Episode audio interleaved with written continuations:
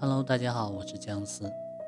前面呢讲了一些呃主流的一些自媒体平台，从今天开始呢，我们来说短视频相关的一些自媒体。大家都知道，短视频目前非常的火爆。首先，我们先来说一下短视频行业的一个现状。从二零一七年下半年开始，自媒体图文呢。就进入了一个红利的尾期，办公室小野走红，它就预示着短视频行业即将进入黄金时代。在二零一六年的世界网红大会上面，一下科技创始人公开表示，在未来一年将投入一亿美元来扶持短视频，推动短视频行业的发展。无独有偶呢。今日头条创始人、CEO 张一鸣，二零一六年九月二十号在今日头条主办的第二届头条号创作者大会上宣布投资十亿元，用来补贴短视频创作，正式进入短视频领域。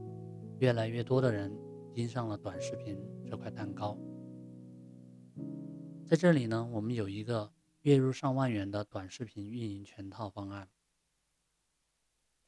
一万元对于任何的人来说都是一笔不小的收入。想一想，我们身边的朋友在上班的，每个月可能也就几千块。如果你按照这样的方案进行操作，能够每个月最低稳定的收入一万元，那也是非常厉害了。那么我们需要做哪些事情呢？第一步非常重要。想清楚做哪个领域的短视频。第二步，申请一个公众号。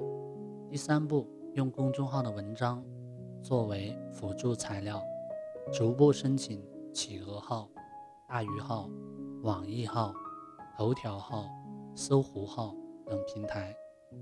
第四步，每天发视频，坚持一个月，各个平台都会有收益。企鹅号，只要你开通了流量主，你的视频就会根据点击量产生收益。大鱼号，只要账号转正且三十天内没有违规记录，即可开通广告服务，那么就会有收益了。网易号，所有进入星级体系达到一星及以上，就算开放了平台收益权限。头条号，只要开通了头条广告，就会有收益。以上几个平台，只要你能够每天发视频，原创的八个短视频，或者伪原创的十五个左右，在开通收益后，都会有很好的效果。第一个月处于养号升级的阶段，从第二个月开始，你的付出就会有回报。你每天做一个视频，首发一个平台，两小时之后再同步到其他平台，几个平台的收益加起来。每天最低也会有三百元。很多批量做号的人就是这样的玩法，同时运营很多账号，每个账号每天更新内容、发视频，每天都有收益。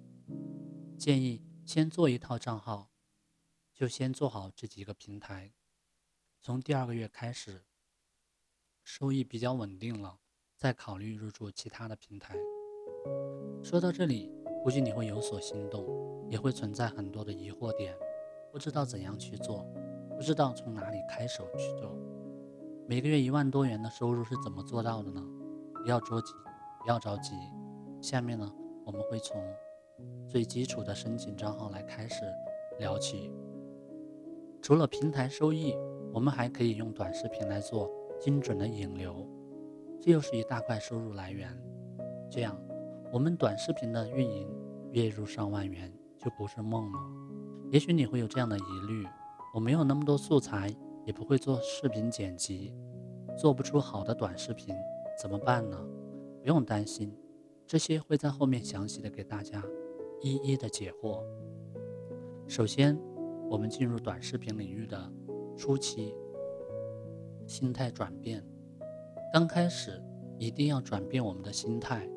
做短视频不是做新闻，做新闻有固有的模式，基本上是属于你做什么，观众看什么的一个状态。而做短视频，你要考虑你做出来的东西要获得大众的喜爱。找合适的选题，短视频发展到现在，已经有许多比较火的选题方向。那我们怎么去选题呢？是看什么火就找什么选题吗？千万不要这样。在看现在什么方向火之前，我们要首先看看自己能做什么选题，擅长什么选题。记住了，是擅长什么选题。了解平台。进入短视频领域以后，我们要负责把短视频发布到各大平台上面。那么我们就要了解现在有哪些短视频发布平台，这些平台的规则是怎么样的。怎么才能有收益？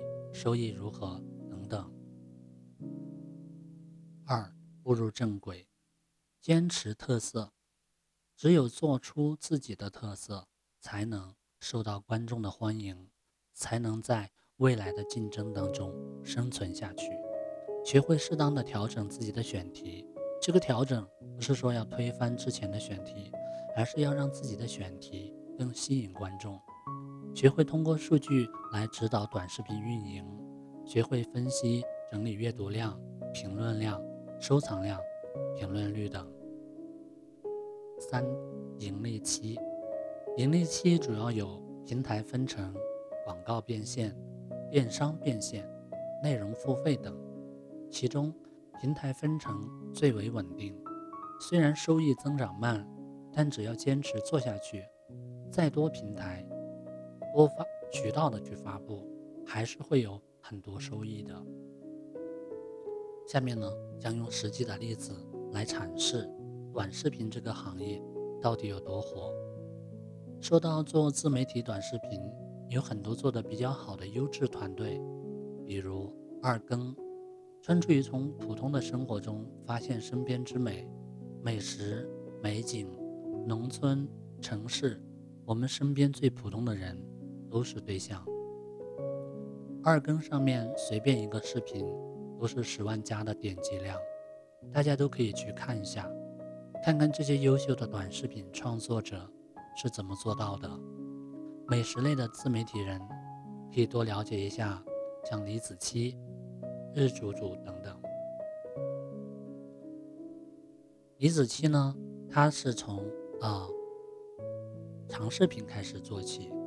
美食呢，呀，主要是以农村题材为主，做一些传统的一些食物的一些做法。二更都是做短视频呢，做的比较好的。很多人可能会觉得这个离自己很远，其实并不是。你可能觉得没有素材，其实素材随处可见。现在有一个词呢，就叫做生活化营销，就是你一天的生活，或者你今天遇到的一些有趣的人或者事，都是可以拿来做素材。平时发的一些生活照呢，就是一个例子。而有农村生活经历的自媒体人，还能把农村的那些事儿拿来做素材。现在，中国的城镇化率在百分之五十六点一，说明已经有一半的人群。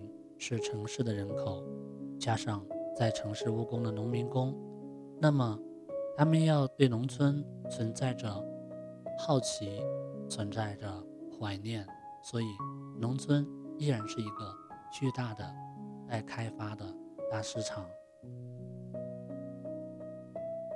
虽然农村还有许多基础设施不完善的地方，但是这并不影响人们去了解农村，认识农村。农村领域也不是一个没有新意的地方，而是也开始了进行专业化的运作了。笔笔者公司的学员当中呢，就有做农村题材短视频的原创作者，他们做的内容呢，就是描写农村生活的场景。如今做的挺好，粉丝数也已经有九万。下一步呢，他们要扩大团队去做，开始往内容电商领域去发展。现在他们一个月有三万多元的收益，并且呢，还只是平台带来的收益。文文工做的是生活手工短视频。大家呢可以去今日头条上面搜索，大家都可以去看看，内容都是生活中一些很实用的小技巧。他的文章还被人民日报转载过。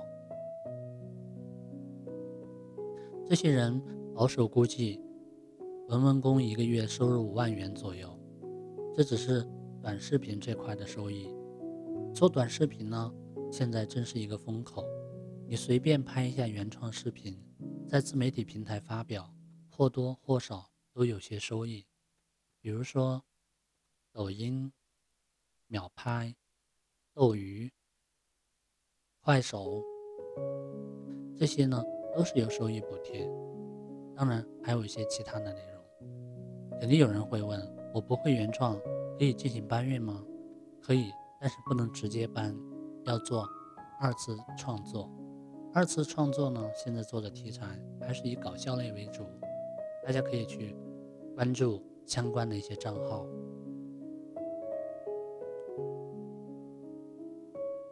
那么今天呢，我们就算是短视频的一个。开篇，那么接下来我会详细的介绍短视频将如何去做运营，并且盈利。